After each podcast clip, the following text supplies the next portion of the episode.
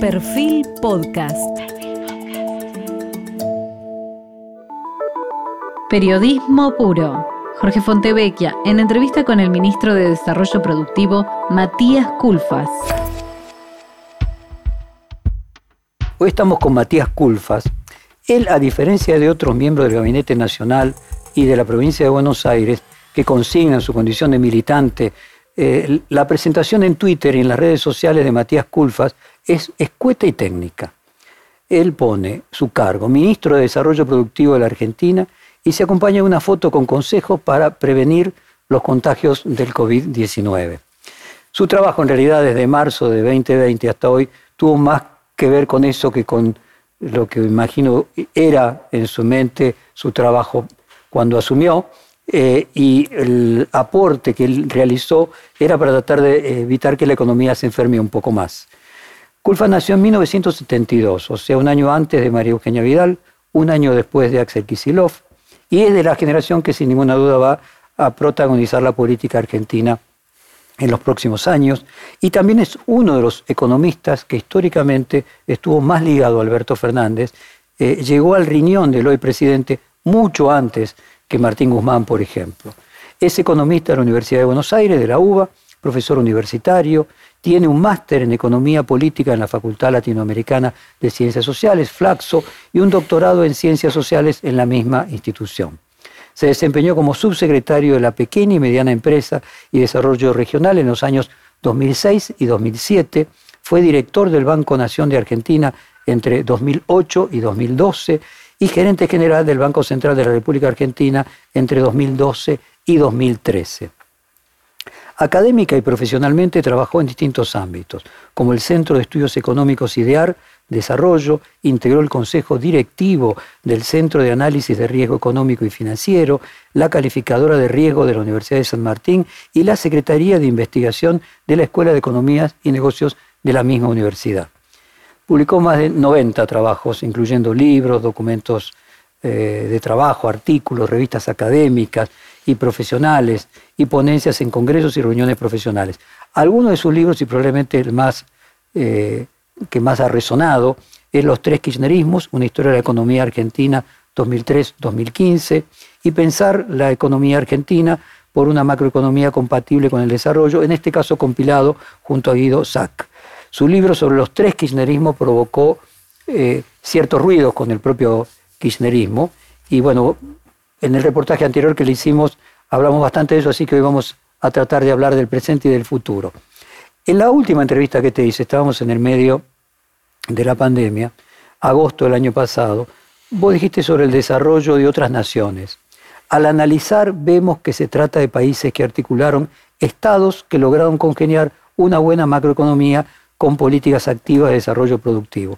En esta misma serie, recientemente, Carlos Bianco, de la provincia de Buenos Aires, que se graduó en Comercio Internacional, dijo que uno de los modelos productivos era Alemania. ¿Cuál es el modelo de desarrollo del actual kirchnerismo, el cuarto eh, kirchnerismo, y cómo lo podrías explicar para Legos si hay un punto de referencia, así como decir Alemania o Japón de la posguerra, o algún país que a vos te parezca que pueda servir de síntesis?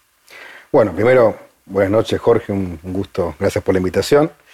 Eh, me gustaría aclarar el, comienzo de esta pregunta, ¿no? que este, señalabas que este sería como el, cuarto kirchnerismo. Yo digo, este es un gobierno del frente de todos, ¿no? donde están todas las expresiones del peronismo y de fuerzas aliadas, incluyendo, por supuesto, el kirchnerismo, que tiene un, peso muy importante ¿no? y una relevancia muy importante. Pero este, lo veo como algo este, más amplio y eso me parece importante para para señalar. Después, respecto a la pregunta específicamente, hablando de, bueno, ¿qué, referencias de países, hay muchos, muchos países que uno puede tomar alguna, alguna referencia en particular. Nosotros miramos mucho los países escandinavos, sobre todo por algo especial que es que son países con una alta dotación de recursos naturales, que es algo que también le ocurre, aunque en menor medida, a la Argentina, tiene mucho recurso natural. Este, Ellos mucha menos población. Tiene mucha menos población, efectivamente. O sea, si lo, mira por cantidad de habitantes, es mucho menos lo que tiene Argentina. Pero también nosotros tenemos mucho más territorio. Claro. Pero bueno, aquí en Argentina, este, evidentemente, uno eh, cuando analiza la situación estructural y ve que Argentina tiene este, todas las potencialidades este, para desarrollar este, la actividad minera, la actividad energética, la cuestión vinculada a la agroindustria, bueno, un montón de sectores productivos.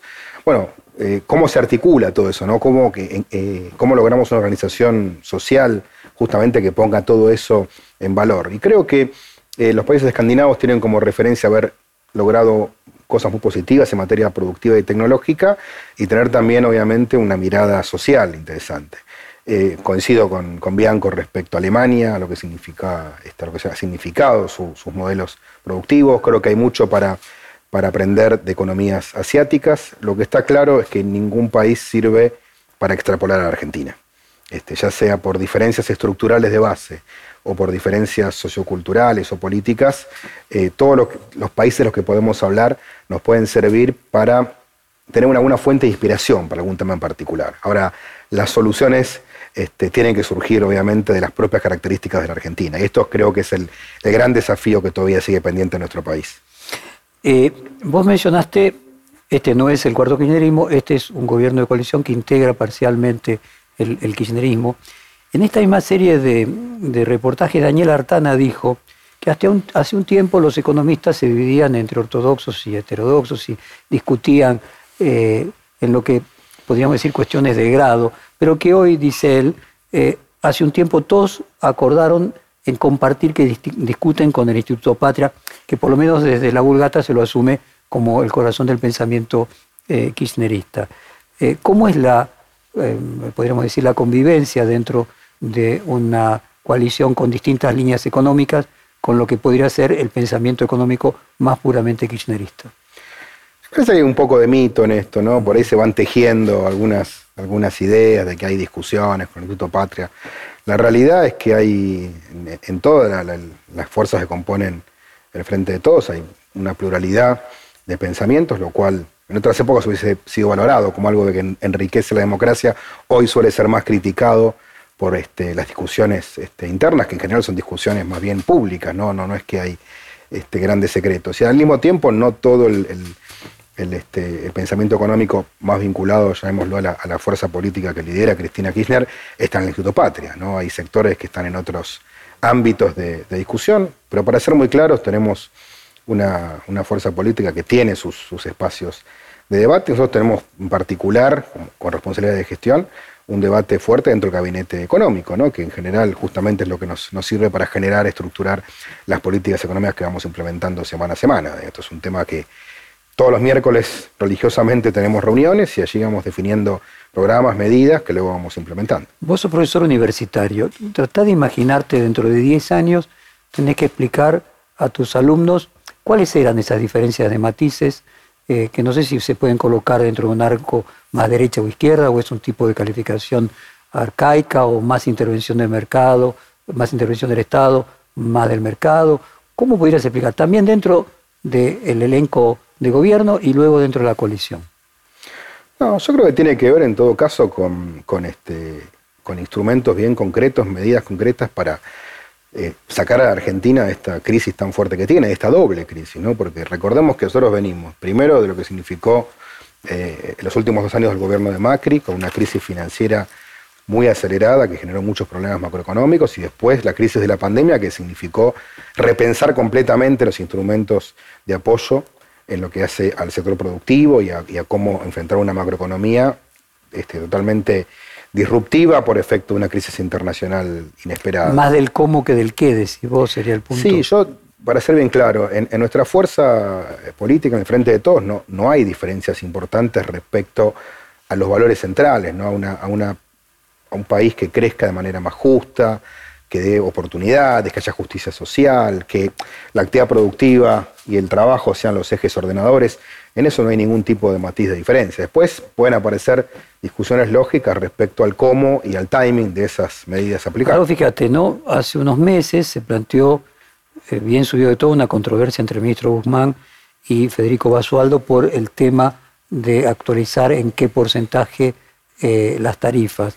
Y actualmente uno escucha que la publicidad del Frente de Todos pone énfasis en, eh, nosotros paramos el aumento de las eh, tarifas.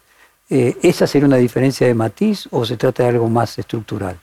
No, yo creo que para ser claro, esa publicidad tiene que ver más bien con este, la memoria de los tarifazos. ¿no? Hay una diferenciación respecto a lo que venía ocurriendo en el gobierno de, Mauricio Macri, donde este, partiendo de un problema real que tenía que ver con cierta desactualización del esquema tarifario, bueno, se fue al otro extremo, ¿no? un tarifazo que afectó severamente, generó crisis en muchos hogares. no es una publicidad contra Guzmán, sino contra Macri. No, desde luego.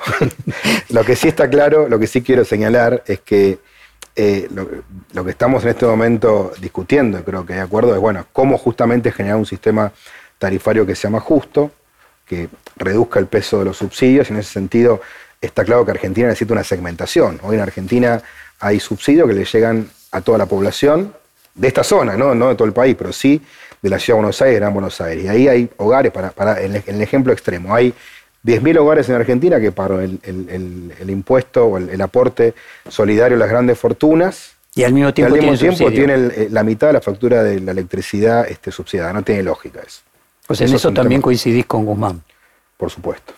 Ahora, el hecho de que sea una coalición que tiene distintos matices, dificulta la construcción de lo que normalmente le reclaman como un plan eh, económico, que algunos sectores lo critican diciendo que no tienen un plan. Eh, ¿Es posible construir algo parecido a lo que se llame un plan eh, cuando hay mucha heterogeneidad en los componentes políticos? Nosotros tenemos un plan. Este, yo vuelvo a decir lo mismo de siempre, ¿no? que el, el, problema que tenemos con esto son dos. Uno, uno lo define muy bien mi, mi amiga y colega Cecilia Todesca. Dice, el problema es que no es el plan que les gusta a ellos, entonces por eso este, cuestionan la, supuesta falta de plan. Y lo otro es que Argentina por ahí está acostumbrada, y más aún en el periodo Macri, a esto de presentar este, un, conjunto de presentaciones de PowerPoint con eh, proyecciones muy vistosas que nunca se cumplen, que son puro voluntarismo, que no tienen un anclaje en la realidad.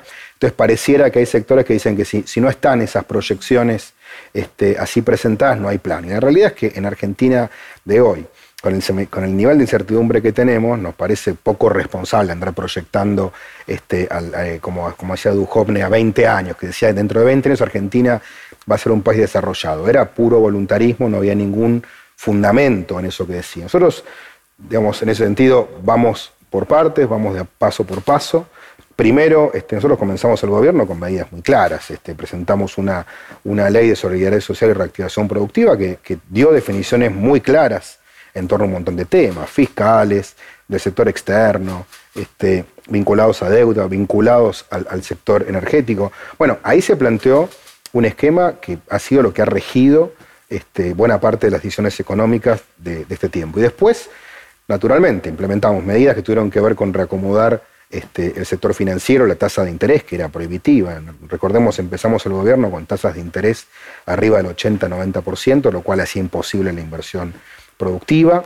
Bueno, mientras discutíamos esto, vino la pandemia. La pandemia que, generó, bueno, un, plan de salvataje, fue el, mayor plan de salvataje de la historia argentina hacia el sector productivo, que fue el ATP, un plan que le llegó a la mitad de las empresas este, privadas de la Argentina, la mitad del trabajo registrado eh, tuvo algún aporte vinculado al ATP.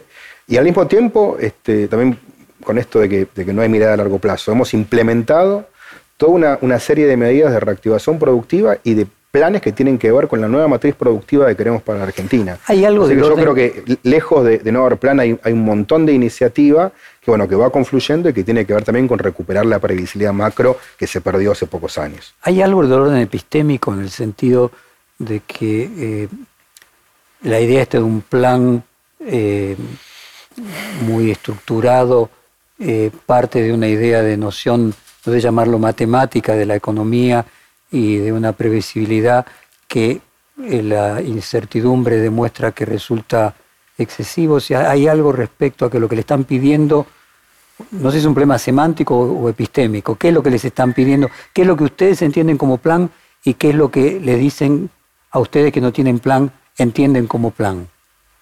Yo creo que hay unas cuestiones que, pasan por lo que estás diciendo, que tienen que ver con, diferentes formas de, entender este, la economía. Nosotros, por supuesto, somos una fuerza política y somos un sector técnico que cree en la planificación. Ahora, naturalmente, hoy estamos en un, escenario de emergencia, estamos saliendo, esperemos por supuesto, ¿no?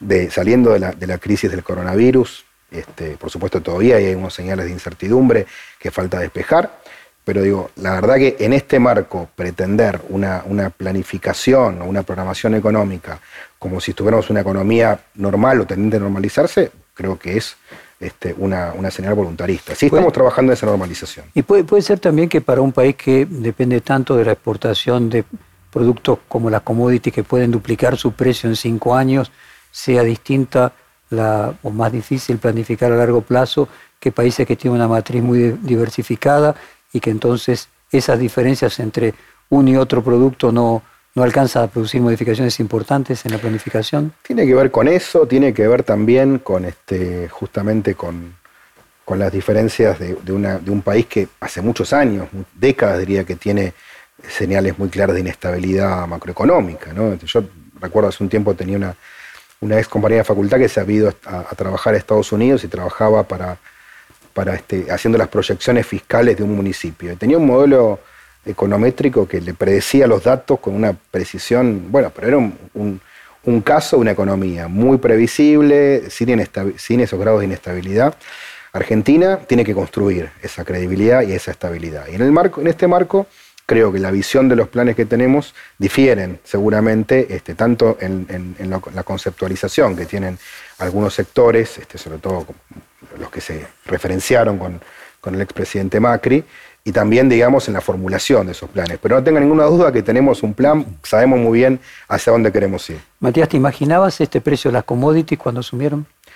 No, no, teníamos previsto un escenario que no era, no era nada malo, pero bueno, hubo un, shock este, que tuvo que ver con varios factores, con, con el escenario de pandemia y con cómo se posicionaron diferentes países, sobre todo los países asiáticos, frente al escenario de la pandemia.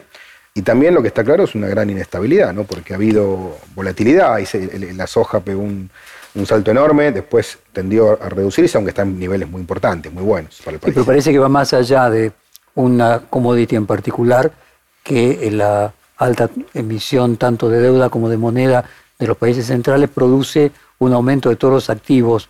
Eh, incluso el Fondo Monetario mismo prevé que sea más todavía que, lo que aumentó. ¿Eso es una gran oportunidad para un país como la Argentina? Yo creo que hay oportunidades, sin duda, para Argentina. Creo que esta es una década, pero sobre todas las cosas me parece que el escenario de la pospandemia va a acelerar muchas transformaciones. Y esto me parece lo que tenemos que mirar con especial detenimiento en una economía como Argentina. A vos en particular, ¿qué te cambió la visión de la economía a la pandemia? Varias cosas. Primero, me parece que se acelera la digitalización este, y esto va a, generar cambios en el mundo del trabajo y muchos van a ser positivos. Muchos de esos cambios van a mejorar la calidad de vida de la gente. En segundo lugar, creo que muchas de las agendas que están ahí gestándose se van a acelerar y ahí incluyo la agenda verde, la agenda de la transformación ecológica, que significa reemplazar de manera mucho más activa y decisiva las fuentes contaminantes por fuentes renovables y, e ir reemplazando los vehículos actuales por vehículos eléctricos. Creo que esto, que era una tendencia que yo por lo menos la vengo siguiendo desde, desde hace 10, 11 años, creo que se aceleró y me parece que lo que todos proyectaban para fines de esta década o de la que viene va a llegar mucho antes y Argentina ahí tiene oportunidades porque es un, productor potencial de estas tecnologías y de naturalmente de, los recursos, del litio, del hidrógeno verde. Así que este, yo, digamos, tengo este, un gran optimismo para esta década. ¿Imaginas eh, la economía mundial y la Argentina saliendo de la pospandemia definitivamente? Bueno, eso es un tema que tiene que ver más con los análisis de los sanitaristas, ¿no? este, digamos, eh, yo espero que sí. Me refiero en términos económicos. No, en términos económicos no tengo ninguna duda, porque mm, me parece que por una, por una parte, si algo ha quedado mostrado, 2021 respecto a 2020, cómo el mundo, eh, incluyendo la Argentina, aprendimos a, vivir con, la pandemia. Es decir, de hecho, este año estamos creciendo alrededor de 6-7%, con lo cual recuperamos no, todo el daño de la pandemia, pero una parte muy importante. Lo que nos faltó recuperar es justamente las actividades que, son este, imposibles realizar con pandemia, como el turismo, como la actividad cultural, lo que depende más de la movilidad. Pero yo creo que, sí, que, en el escenario de post-pandemia el mundo se va a recuperar aceleradamente y Argentina va a tener muchas oportunidades. En el reportaje del año pasado, casualmente, una de las preguntas fue que Keynes planteaba que en la posguerra había que ahorrar. Eh, y yo te preguntaba si era una, podía ser una prescripción de la pospandemia. Para un país como la Argentina, que solamente recupera 60-70% de lo que perdió eh, con la pandemia y que además venía de dos años el que venía perdiendo más de 2%. Eh, ¿Vale esta sentencia o hay que continuar eh, siendo procíclico en este caso? No, yo creo, voy a ser muy claro, Argentina tiene aproximadamente un 72% de su PBI este, invertido en, en cuentas fuera del sistema financiero argentino, en activos financieros líquidos. Este, si algo tiene Argentina es ahorro potencial para generar una transformación productiva de inversión. Lo que hay que hacer es justamente generar condiciones para que parte de eso, no digo todo, pero parte de ese capital se pueda movilizar para que lleguen nuevas inversiones. No, yo al revés, creo que lo que se viene es una década de oportunidades, que justamente el, gran objetivo nuestro, como lo estamos viendo así, es estructurarlo para que lo podamos aprovechar como país y salgamos definitivamente del estancamiento, de los ciclos de idas y venidas. Déjeme aprovechar para hacer una pregunta sobre el pasado entonces. Uno de los libros de Pablo Gerchunov es ¿Por qué Argentina no fue a Australia? Y en esta misma entrevista él dice que en realidad debería haber cambiado el título o hacer otro que es ¿Por qué la Argentina no fue la Argentina? como una metáfora de la distancia entre las expectativas y lo que logramos. ¿Cuál es tu propia visión de por qué la Argentina no fue la Argentina que la gran mayoría imaginábamos? Bueno, me parece que por varios factores. Creo que el primer elemento es la inestabilidad. Inestabilidad eh, hasta, hasta el año 83 era una inestabilidad política, ¿no? Vivíamos lamentablemente atravesados por golpes de Estado, por, este, por proyectos que quedaban truncos, por una economía pendular, como la mencionaba Marcelo Diaman, otro, economista que ha hecho muchos aportes. Eso creo que ha tenido un peso decisivo. Luego las dificultades, este, en parte vinculadas a esta inestabilidad política, para estructurar un sendero de crecimiento más o menos estable. Esto en general se logra con consenso o hegemonía. Creo que Argentina no tuvo ni consenso ni hegemonía. Las hegemonías duraron poco tiempo y los consensos pocas veces existieron. El único consenso que hemos logrado, y yo lo, suelo destacar, es la democracia. Desde este, 1983 en adelante, este, todos los problemas que hemos tenido, que han sido muchos, bueno, no han implicado renunciar a la democracia, siempre se votó, el que, ganó el poder, el que perdió este, se la aguantó, como corresponde. Así que, pero digo, la verdad es que tenemos dificultades para estructurar esos consensos. ¿Y se va a lograr por consenso o por hegemonía? Bueno, yo creo que tenemos que lograrlo por consenso, porque cuando uno mira este escenario tan polarizado, ¿no? donde esto que se suele llamar este, la grieta, este, cuando uno mira las posiciones, cuando se empiezan a extremar, veo, veo difícil este, que efectivamente este, se puedan consolidar este, hegemonías, más allá de que gusten más o gusten menos, ¿no? Este, pero hay muchos países que crecieron y se desarrollaron en base a, proyectos hegemónicos que tuvieron continuidad en el tiempo. ¿Ves más posibilidades de que se pueda producir consenso hoy del que se podía imaginar hace 5, 10, 15 años? Yo creo que sí, yo tengo optimismo, sobre todo porque lo veo más que nada en, los actores sociales. Este, por ahí en, la clase política, bueno, sigue predominando, ¿no? La chicana, la polarización. Cuando uno habla con los sindicatos, con los sectores de, la producción, bueno, ahí veo, veo un, entramado este, que probablemente tenga mucho más posibilidades de anclar esos, esos posibles consensos. A ver, si uno, la audiencia que te está escuchando o quienes siguieron a Martín Guzmán, muchas veces aparecen las conversaciones, incluso entre los periodistas, de que hay más similitudes entre tu mirada, la mirada de Guzmán y a lo mejor de algunos economistas de la oposición, si vos querés, no tan eh, ortodoxos, eh, que la que había con aquel tercer kirchnerismo, con lo que hoy se identifica con, con Kisilov. ¿Encontrás que en determinado momento economistas de la oposición pueden tener ideas más parecidas que incluso algunos de la propia coalición que vos integrás, que estén en un extremo? De los que trabajan activamente en la oposición, no, la verdad que encuentro muy pocos puntos de, contacto. Sí encuentro naturalmente este, en, economistas que no, este, no son activos en la oposición, pero que claramente no son ni votantes ni simpatizantes del Frente de Todos, algunos puntos para dialogar. Mencionabas a Pablo Gerchunov recién, me parece una persona interesante, he tenido alguna discusión hace poquito en el WhatsApp por, a raíz de su último libro. Este, no he conocido muchas cosas, pero sigo, sigo otras, me parece un enfoque interesante. Ponerlo de otra forma. Las diferencias que hay, por ejemplo, entre Hernán Lacunza y Duhovne, eh, ¿colocan a Lacunza más cerca tuyo y de Guzmán que de Duhovne? ¿Puedo hacer una lectura simplificada de ese tipo? Te soy muy franco, no, no, no, no conozco tanto. Digamos, tengo una, buena opinión personal de Hernán Lacunza, me parece una buena persona, y además creo que le tocó un momento durísimo cuando fue ministro de Economía. Este, pero no me queda claro cuáles son las, diferencias tan notables entre, entre ¿Y entonces cómo imaginas ese consenso? ¿Quiénes, ¿Quiénes harían ese consenso? Yo creo que el consenso fundamental tiene que ver con, tiene que ver con las ideas y con los rumbos y objetivos. Por eso me parece que es, eso es salir como diría Marechal, del laberinto por arriba. ¿no? Este, en lugar de estar discutiendo este, chicanas o cosas de corto plazo, es ver la Argentina que queremos, la Argentina que nos gustaría, la vida que queremos vivir. Y ahí yo veo, yo empiezo a pensar, digo, bueno, a ver, este, ¿podemos ser una Argentina que exporte más y que también cuide el mercado interno? Yo estoy convencido que sí. ¿Podemos entrar en los desafíos de la industrialización verde? ¿Podemos tener una industria manufacturera? ¿Por qué estas discusiones tan extremas donde el gobierno anterior nos decía que la industria no servía más, que invitaba explícitamente a los industriales a dejar de invertir e importar los bienes que antes producía. Cuando Argentina necesita, no se puede privar de un millón doscientos mil puestos de trabajo que genera la industria. Sí tenemos que trabajar en su competitividad, en que mejore su productividad, y lo estamos haciendo.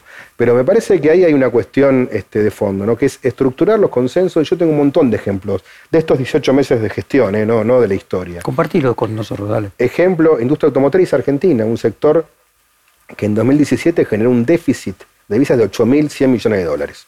Es decir, uno, uno, dice, bueno, problemas sectoriales que generan dificultades macro. Autos, 8.000 millones de dólares ese año. La energía en otros momentos, altamente demandante de importaciones, llegó a importar 10.000 millones de dólares. Bueno, está claro que nosotros reestructuramos esos sectores con el consenso de, justamente de los actores podemos hacer cambios importantes que tengan impacto macro. Y eso hicimos con el sector automotriz, por ejemplo. ¿Qué hicimos? Empezamos la gestión, nos juntamos con las terminales automotrices, que son todas empresas transnacionales, con la cadena autopartista, donde hay un poco de todo, hay mucha pyme nacional y también algunas empresas extranjeras, y con los sindicatos, tanto con ESMATA como con WOM. Y la verdad que e, ese trabajo de meses estructuró varios consensos. Primero que necesitamos un sector automotriz que reduzca el déficit de divisas y este año estamos pasamos de 8.100 en 2017 a 2.000 y vamos a ir a cero déficit de divisas en 2023. ¿Cómo lo vamos a hacer? Aumentando exportaciones, todos los proyectos nuevos que ya han sido anunciados, proyectos de Toyota, de Ford, de varias terminales, que tienen más contenido hacia la exportación, más orientación exportadora. Y al mismo tiempo trabajando en localizar más autopartistas en el país. Es decir, estábamos con autos que tenían un contenido nacional de un 20%. Hoy todos los autos tienen partes y piezas nacionales arriba del 40-42%. Y esto lo hicimos trabajando con ellos, diciendo, miren, ¿qué queremos? Seguir con estas idas y vueltas donde este, el país recurre a devaluaciones, cuando devalúa el mercado automotriz obviamente sufre porque la gente no puede comprar más autos, y después recuperarse. Busquemos un esquema donde este sector se desarrolle y al mismo tiempo contribuya a una macro más equilibrada. Y bueno, estos meses de gestión dimos pasos muy importantes. La verdad que los proyectos que se han anunciado son muy significativos. ¿Cuántos autos se vendían en 2017, cuando había 8 mil millones de dólares de déficit? No recuerdo el número exacto, pero lo que... Más del doble que hoy. Para ser bien claro, el, 27%, para, de cada 100 autos que se patentaban en Argentina, 27 eran nacionales y 73 eh, importados. Hoy, hoy en Argentina la mitad de los autos que se patentan son fabricados en Argentina con trabajo argentino. Entonces, ahí está el tema. El otro modelo no es sustentable, no es sostenible. No entiendo. A lo mejor se venden más autos, pero al ratito entras en una situación de crisis financiera. Ahí va. El Fondo Monetario mejoró la perspectiva de crecimiento económico de la Argentina, pasó de 5,8 estimado en abril a 6,4. Eh, vos mismo dijiste, el cálculo de recuperación del 7% tal vez quede un poquito corto y tenés expectativas, a pesar de que aquí hablaste también de 6-7% de mayor crecimiento. Hay un punto que uno se pregunta, bueno, ¿no habrá en el rebote después nuevamente una limitación eh, casualmente a la restricción externa de la falta de dólares como para que se puedan vender la misma cantidad de autos que antes, que para lo cual es necesario tener un déficit, aunque sea parcial? Bueno, justamente en esto estamos buscando una, buena calibración entre las políticas productivas y las políticas macroeconómicas. Nosotros tenemos la ventaja de tener un ministro de Economía que, entiende la situación productiva y un ministro de Desarrollo Productivo que entiende la macro respecto al impacto que puede tener el desarrollo de un sector en la macro. Entonces estamos calibrando justamente, y doy este ejemplo. El primero es el de los autos. Es un sector que va a... es un ejemplo perfecto. Podrías hablar de los celulares, de Tierra del Fuego, podrías hablar de una cantidad... Ese de... es más complejo, ese es más complejo. Pero digo, eh, en el caso de autos estamos avanzando en reducir el déficit con más producción nacional y más orientación exportadora. Y en el caso de la energía, lanzamos el plan gas y hoy tenemos a Vaca Muerta produciendo en este, niveles altísimos de, actividad. ¿Qué significa esto? Gas producido en Argentina que va a evitar en el futuro importaciones. Con lo cual, esto es más producción, es una salida virtuosa, más producción nacional y de esta manera también estamos haciendo una contribución positiva a la sostenibilidad macroeconómica. Eh, hace muy poquito, en esta misma serie de reportajes, Carlos Heller, quien conduce la Comisión de Presupuestos en, la Cámara de Diputados, dijo que se sorprendió de la cantidad de puntos de acuerdo que tenía con Sergio Massa y que a quien imaginaba más a la derecha que él. Eh, ¿Vos tuviste sorpresas en, este lapso de la gestión de distintos integrantes de la coalición oficialista con los que imaginabas que ibas a tener más disenso o menos acuerdo? No, a mí no me sorprende, la verdad, los puntos de acuerdo. Yo estoy convencido de que todos los que integramos el Frente de Todos tenemos un, abanico. ¿Esperabas más disenso? No, no, no, no, no ni una cosa ni la otra. Digo, me, parece que está claro este, hacia dónde queremos ir y, en eso hay un consenso absoluto. Y después hay diferencias, insisto, ¿no? de, matices, de, situaciones. Yo creo que el, diálogo, por eso, me parece que esto que mencionabas, ¿no? el diálogo entre Carlos Heller y, y Sergio Massa, por ahí con trayectorias distintas, no tengo ninguna duda que a la hora de, sentarse a conversar van a encontrar un montón de puntos en común, como yo los tengo con los dos, tanto con, con Carlos como con Sergio. Hay versiones, eh, obviamente pueden ser muy intencionadas, de la creación de un mega ministerio después de las elecciones, casualmente conducido por, por Sergio Massa o por Cecilia Todesca, para el periodo postelectoral.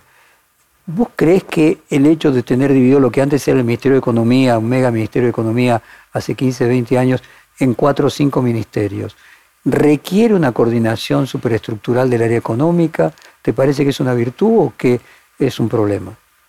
No, primero, bueno, respecto a las versiones, son versiones de las que circulan decenas y decenas. Eh, yo lo que, en lo que creo absolutamente es en la necesidad de coordinar las, este, políticas económicas en todas sus facetas. Eso se puede hacer de varias maneras. Una es este, con un, mega ministerio este, de economía que tome todas las funciones. Obviamente eso puede generar una coordinación más estricta, puede perderse en diversidad de agendas, ¿no? en, la agilidad de las agendas este, sectoriales. Y, y, también otra alternativa, que es la que eligió el presidente Alberto Fernández, es generar un gabinete económico. Un gabinete económico que tiene este, un, coordinador, una persona que tiene la última palabra es el ministro de Economía. Él siempre lo ha planteado y así es. O sea, cuando hay diferentes discusiones, si no, no se llega a un punto este, de consenso, la decisión la toma el ministro de Economía. Pero ahí la verdad que discutimos un montón de temas, tomamos decisiones en conjunto. La verdad que este, la experiencia del año pasado, por ejemplo, con el ATP, ATP surgió de ahí, surgió de discutir este, largas horas, bueno, cómo hacíamos para enfrentar una crisis sobre la cual no había ningún antecedente y la verdad que la experiencia fue, fue excelente. En, pocos días pudimos planificar una política, eh, diseñarla e implementarla. Este, esto empezó, recordemos, empezó a principios de abril y a principios ya estábamos ya tenía depositada la gente el sueldo en su cuenta.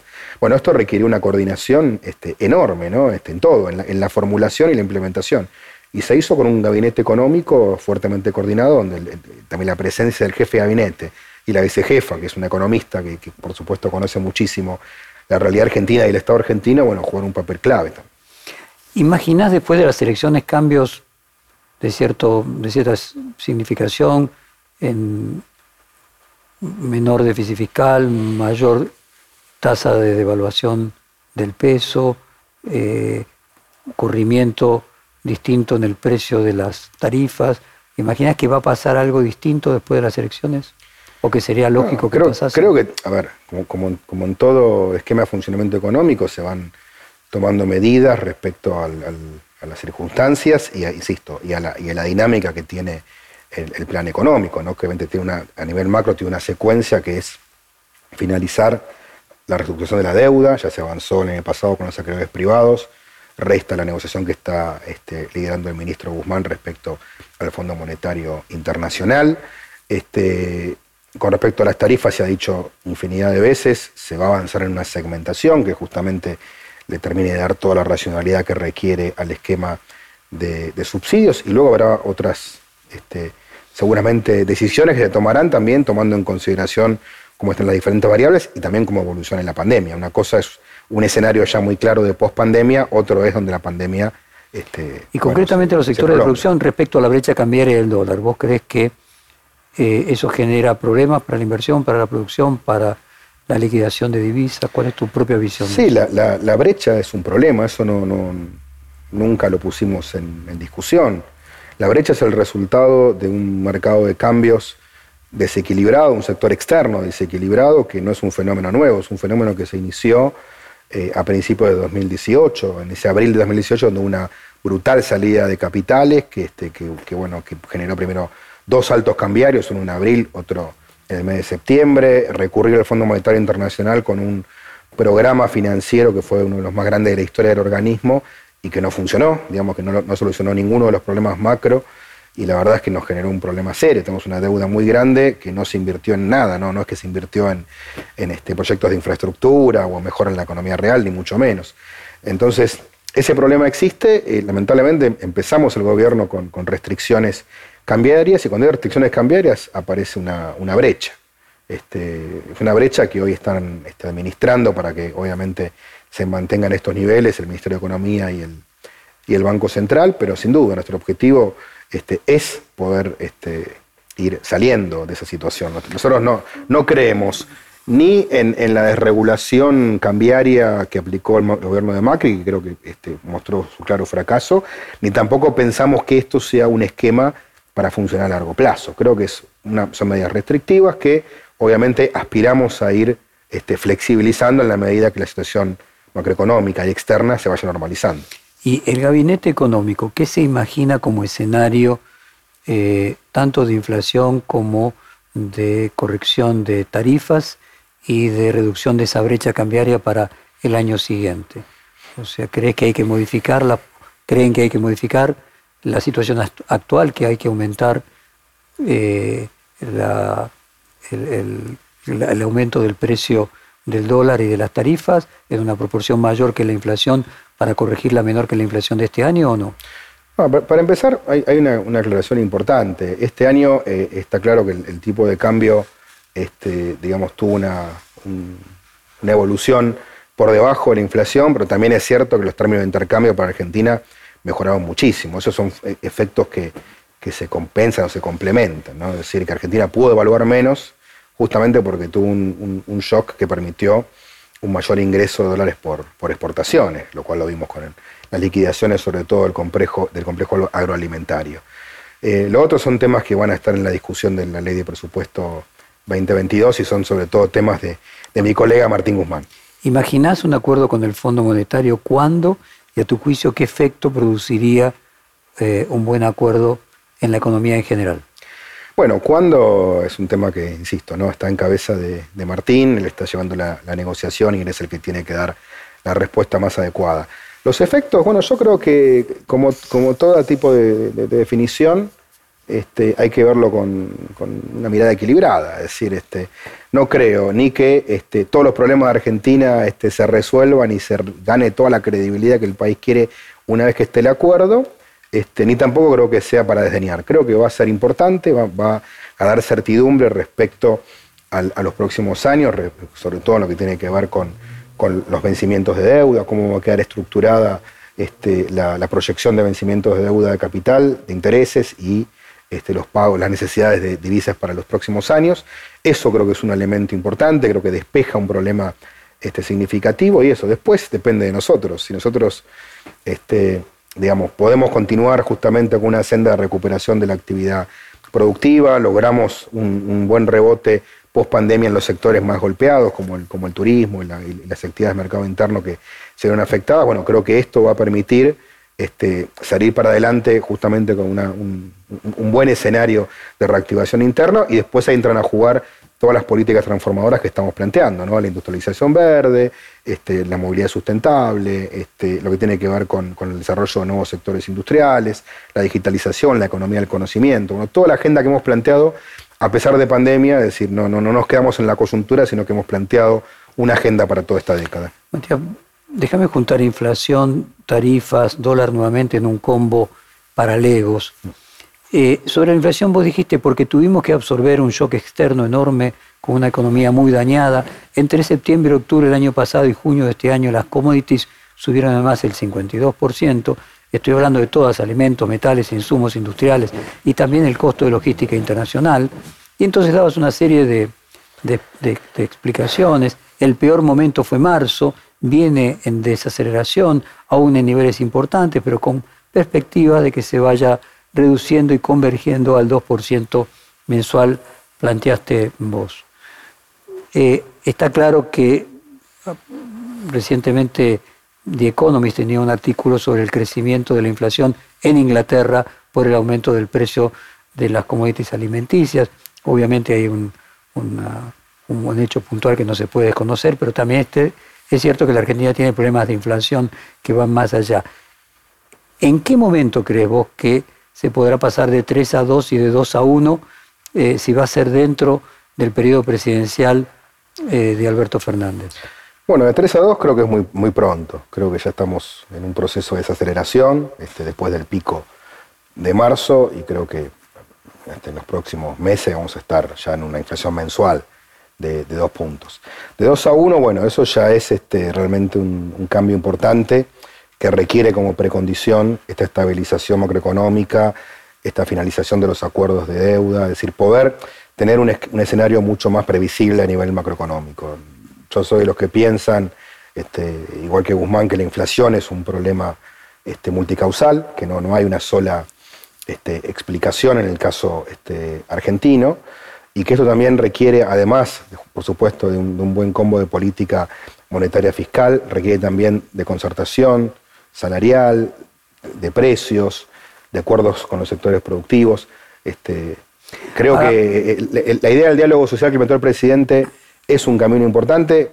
Lamentablemente nos tocó en plena pandemia, ¿no? Este, ¿Quién iba a imaginar esto? fíjate esto, vos en el, hay que ir por ese camino. En el reportaje el año pasado dijiste, la convertibilidad sacó al país de la hiperinflación, no es menor, pero pasado un tiempo no había que seguir con la misma receta que hago parte de la de la producción del país, hay que irla, había que irla modificando, lo herramental según las circunstancias. Este es un problema que tiene que ver también con los consensos. En esta misma serie de reportajes, Domingo Cabale, hace muy poquito, dijo que él cree que en 2023 va a ser imprescindible una estrategia similar para resolver el problema de la inflación, la bimodernatización de la Argentina. Eh, ¿Vos crees que es necesario, que va a ser necesario en algún momento un plan antiinflacionario eh, de shock que permita una reducción drástica de la inflación, porque a lo mejor pasas a 2, pero nunca más de 2 a 1 y mucho menos de 1 a 0 algo. Mira, acá hay, dos escenarios este, para mirar de la historia reciente de países este, vecinos, no, no muy lejanos.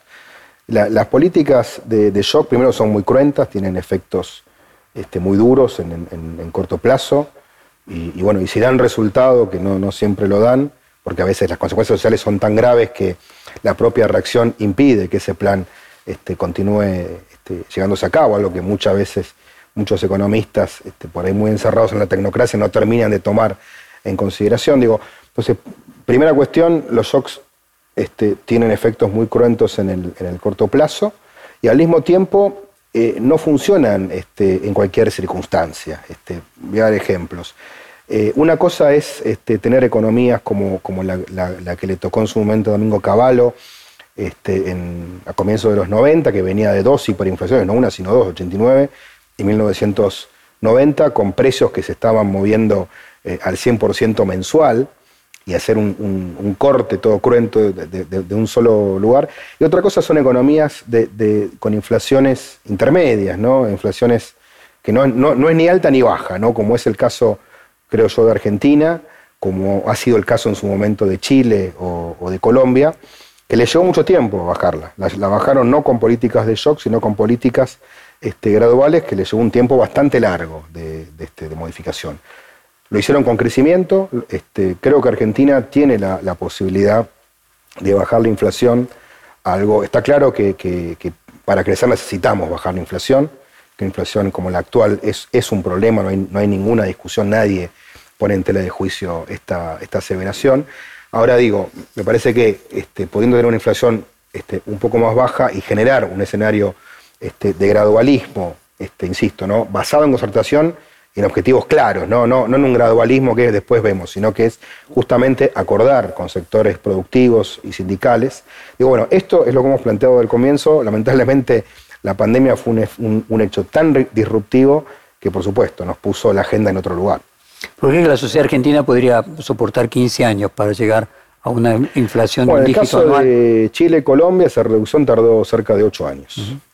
Le digo, reducirla de niveles así, ¿no? De 30, 30 y pico por ciento anual a niveles por debajo del 10. ¿Y, no notas, Matías, que a lo mejor 100% mensual de inflación, que parece inimaginable en algunos picos, y más de 100 en promedio anual habitualmente, en los 80, a comienzos de los 90, era alto, pero era en un contexto en donde había inflación en la mayoría de los países del mundo y, además en nuestros vecinos. Que hoy tener 50% de inflación es tan escandaloso como en los 90 tener 200.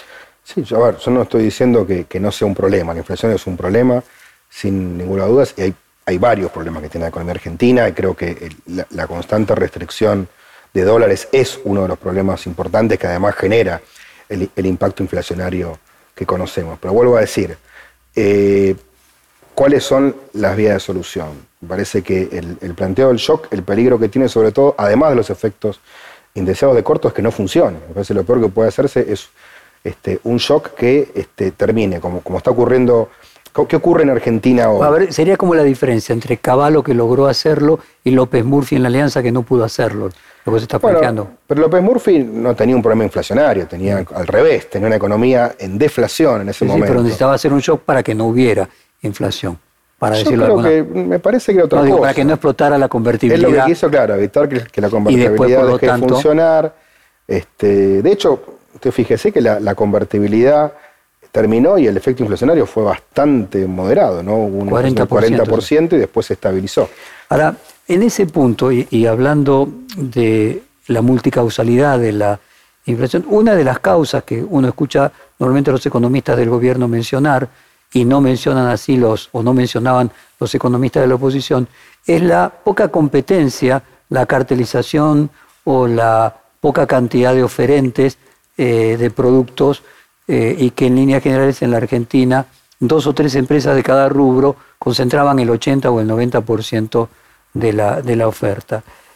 En ese sentido, ¿cuál es tu visión respecto del problema que trae también a los fines de la inflación por esa misma causa, que algunas empresas transnacionales se vayan de la Argentina y queden menos eh, empresas ofertando sobre el mismo tipo de rubro?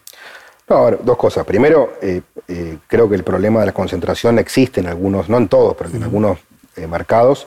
Yo no creo que ahí esté la causa de la inflación. Sí, claro está que ante el, menor chisporroteo, obviamente, la existencia de mercados oligopólicos hace que haya sectores que ajusten más rápido, que tengan una velocidad de reacción muy veloz, pero no, no creo que sea esa la causa de la inflación, quiero ser, ser claro. Puede ser causa de amplificar o puede ser causa efectivamente problemas de competencia. Muy, interesante. Si vos tuvieras que ordenar, nuevamente te pido para los alumnos de primer año de la universidad, dentro de la multicausalidad, ¿cuál es el grado que viene primero, que después o en orden de magnitud? Creo que el principal problema argentino es la restricción externa, la falta eh, este, de divisas que se va generando de manera recurrente, las dificultades para generar un, mercado de capitales en, moneda local, este, que es un tema que lleva ya varias décadas, es un tema estructural, esto que decía recién, 72% del PBI argentino invertido en, este, en activos este, financieros fuera del país o, guardado fuera de los circuitos formales. Entonces, la primera es que cada tanto tenemos una inflación devaluatoria, por decirlo de alguna manera. Cuando uno mira por, por qué aumentan este, los precios, los grandes saltos se dan cuando hay devaluaciones. Eso este, Simplemente mirando los datos uno lo puede este, reconocer. Después, problemas de puja distributiva hay, no siempre, los hay cuando la economía está más cerca del, del pleno empleo, sino realmente, hablar de puja distributiva hoy o pensar hoy que una suba salarial va a tener efecto inflacionario, me parece un despropósito, más allá de que algún sector por ahí esté un poquito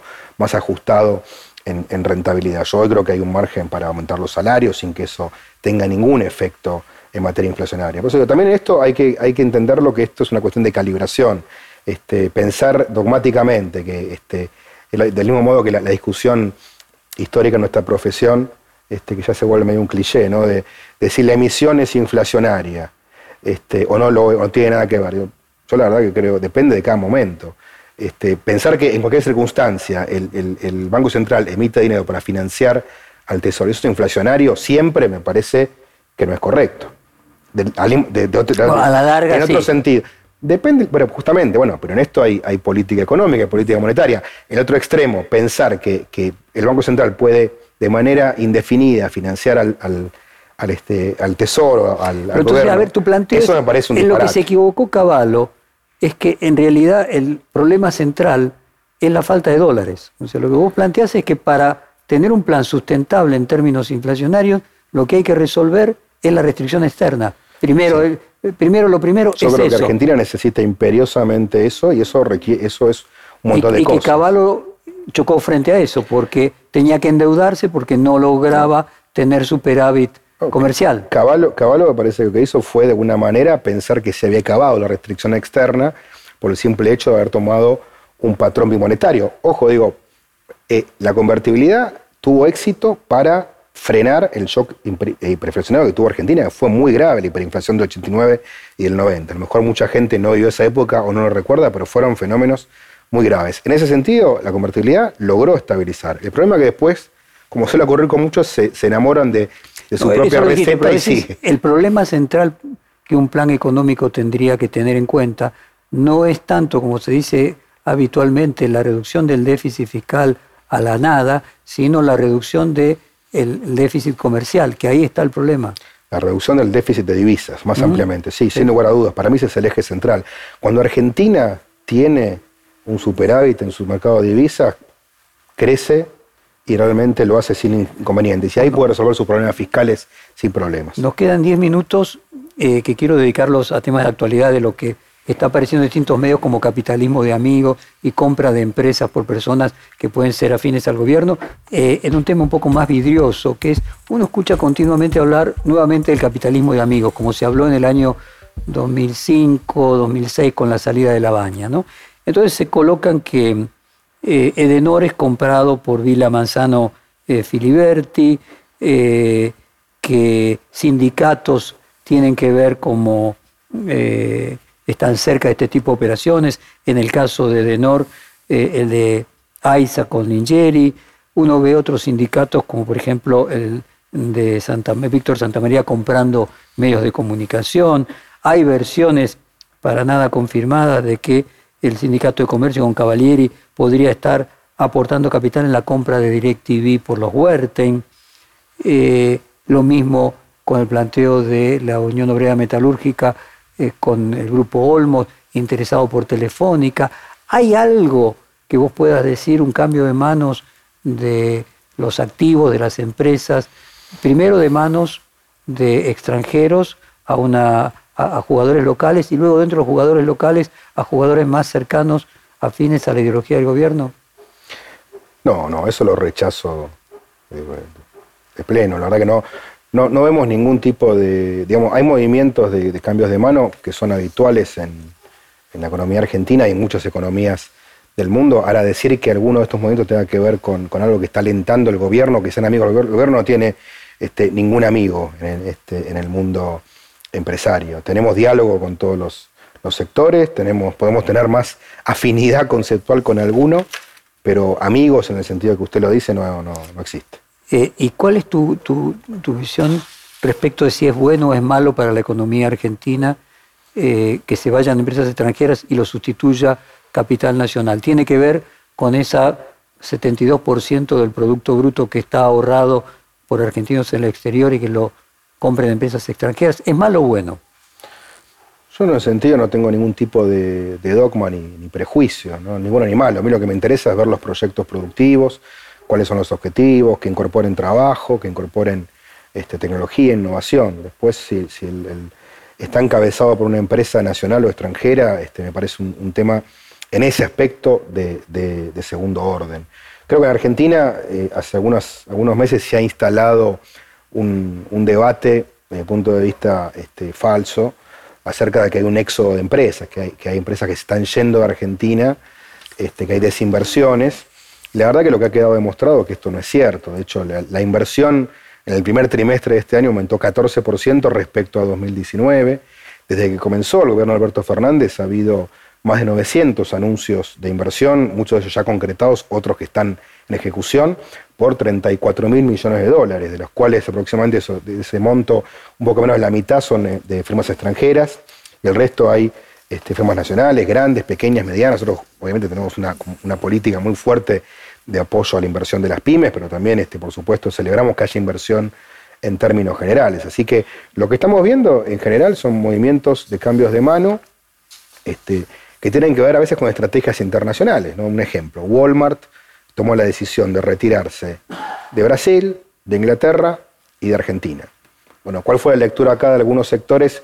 es un éxodo. No, no hay ningún éxodo. Tomó esa decisión y la compró otro empresario, este, Francisco de Narváez, que la está gestionando, es una persona que ya conocía ese sector del retail, así que, este, insisto, no creo que estamos viviendo una, un escenario de, rebote. también salida de Latinoamérica. Por eso, eh, hay, varios de estos fenómenos que tienen que ver con estrategias globales. haceme un corolario, pues yo te escucho eh, y digo, tu visión de la economía tiene una moderación que no, se diferenciaría en cualquier otro país de considerarte una persona dentro del establishment económico, de lo que sería el conocimiento económico tradicional, y cuando digo establishment no lo estoy diciendo en sentido peyorativo, sino todo el mainstream de la economía. ¿Por qué crees que hay una perspectiva eh, tan antimercado, tan anticapitalista eh, de las políticas económicas del gobierno? Bueno, pero ahí seamos claros respecto a esta aseveración. Creo que en Argentina eh, o en el mundo, digamos, ¿no? Este, han existido, digamos, visiones por ahí extremas, ¿no? Hay una visión que dice el mercado resuelve todo y otra que dice el Estado resuelve todo. Nuestra visión, mi visión, es que ni una cosa ni la otra, que cuando se le deja al mercado resolver todo, terminamos como terminamos, ¿no? Con crisis de sobreendeudamiento, con un montón de, este, perdedores en el, en el medio, con problemas de desempleo. Y cuando el Estado quiere resolver todo, bueno, esto también termina agotando buena parte del talento, de la capacidad del sector privado. Yo te escucho y me viene a la memoria, con el ejemplo que vos utilizás, cuando la socialdemocracia se reconstruye en Alemania, ejemplo además que vos colocabas de Alemania como un, país del que tenemos algunos elementos de inspiración, de tanto eh, mercado como sea posible y tanto Estado como sea necesario. Bueno, así planteado parece la socialdemocracia alemania. Ahora, Alemania tiene una imagen de país procapitalista, acá sí te diría ortodoxo en términos económicos, ni que hablar en el tema eh, de inflación. Sin embargo, la imagen que tiene Argentina eh, es que tiene un gobierno, no digo las antípodas, pero bien distinto a esa posición que vos planteás de equilibrio y moderación. Bueno, nosotros hemos planteado esta discusión y tratar de estructurar justamente estos, estos consensos. Nosotros creemos en un Estado que tiene que tener un papel muy activo y, así lo estamos ejecutando. Hemos implementado nuevamente políticas. Por ejemplo, podríamos decir, no mayor que el, que el, Estado alemán. Para, tratar de simplificarlo para la audiencia. Depende del momento. Lo que pasa es que vos fíjate, Jorge, si el Estado alemán interviene y dice voy a rescatar a Lufthansa, a una empresa privada, este, nadie lo ve problemático. Acá, este, cuando dijimos hay un problema con Vicentín, veamos cómo intervenimos en rescate de toda una cadena de valor, se armó una situación muy complicada. Hace poco este, eh, participamos de un rescate muy positivo para la empresa IMSA, la, vieja empresa de Pescarmona, que es una empresa única en América Latina, que si la verdad que si cerraba, que estuvo muy cerca de cerrar sus puertas, perdimos una tecnología única para América Latina.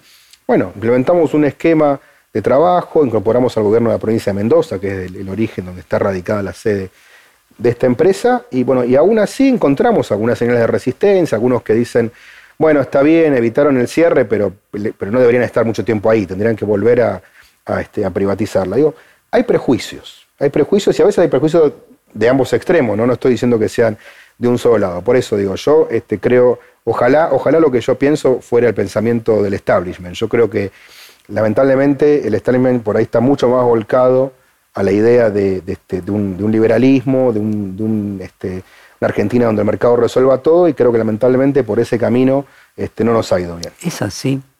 Realmente los empresarios argentinos tienen esa mirada de eh, que el Estado no tiene que intervenir en nada. A mí no me gusta generalizar, pero este, muchos sí. Y la verdad que, eh, y además, el otro día, para, para poner la nota positiva, el otro día lo escuchaba a Daniel Herrero, el CEO de Toyota, una persona muy interesante, con él trabajamos mucho en el tema del plan automotriz. Y él decía, eh, le preguntábamos, ¿cómo fue posible que Toyota este, haya podido, en alta Argentina, pues la misma Argentina que, tienen todos, ¿no? Este, con los problemas de inestabilidad, ¿cómo pudieron desarrollar un proyecto productivo que es exportador y que tiene alto contenido de, de, este, partes y piezas nacionales? Y dijo, bueno, este, lo, lo, hicimos, este, y básicamente su respuesta fue, hicimos lo que teníamos que hacer, buscamos sostenibilidad este, para este proyecto productivo. Y un poco el planteo ahí, bueno, también los empresarios tienen que repensarse en esta, esta sociedad, tienen que ver qué compromisos toman, toman con el país, cómo hacemos para valorizar ese 72% de ahorro nacional que está fuera de la Argentina. Digo, eh, me parece que, insisto, ¿no? va llegando el tiempo donde todos tienen que poner, y lo digo como una invitación a construir esos consensos. Y en esa actitud más ecuménica, una autocrítica también cabría para decir que a veces generan determinadas declaraciones un clima económico negativo que luego finalmente ni siquiera se termina consumando. Te pongo dos ejemplos. Eh, el kirchnerismo más duro planteando de que no había que usar los derechos especiales de giro para pagar deuda eh, o la eh, idea de estatizar la medicina privada cuestiones que se lanzan en los discursos que generan una sensación equivocada respecto al grado de intervención en la economía que va a tener eh, el Estado y que luego no se consuman? Lo que pasa es que a veces se lanzan este, planteos que pueden ser invitaciones a la discusión, al debate público, a, poner sobre la mesa problemas que tiene la Argentina, y son rápidamente recogidos por algunos como, como definiciones, como dogmas, como este, eh, aspectos que se van a implementar en la política económica. Y no es así. De hecho, acabas de mencionar dos ejemplos que este, de justamente de, cosas que fueron mencionadas y que no, fueron en definitiva las políticas implementadas. ¿no? Me parece que Argentina también en ese sentido, me parece que parte de profundizar la democracia es tenerle un poco menos de miedo y, y tanta sobrereacción a debates que sin duda son necesarios para el público. Última, se nos acabó la hora mitad de mandato, ¿alguna autocrítica, algo de corregir, algo de cambiar, independientemente de la pandemia? No, bueno, nos tocó una situación dificilísima. Estoy seguro que este, eh, uno se pone a repasar hay cosas que las hubiese hecho de otra manera. Pero la verdad es que tengo muchas más cosas para destacar de este gobierno de Alberto Fernández que, autocrítica, ¿no? Sobre todo haber, este, creo haber sido un gran piloto de tormenta, haber sostenido la actividad económica y el empleo. Y digo, hoy Hoy en esta Argentina de pandemia ya hay varios sectores productivos que están produciendo por encima de 2019, es decir, antes de la pandemia. Digo, no es poco, ¿no? Y al mismo tiempo hemos lanzado agendas nuevas, la industrialización verde, la industria 4.0, estamos hablando del litio, estamos hablando de una agenda de reformas del cannabis medicinal, de una agenda de reformas que le van a cambiar la cara a la economía argentina. Digo, no es poco en, en tan poco tiempo y en un periodo de pandemia. Te propongo entonces, después de las elecciones, comienzo el año próximo, repetimos este reportaje y vemos cómo estamos. Va a ser un gusto. Muchísimas gracias. Perfil Podcast.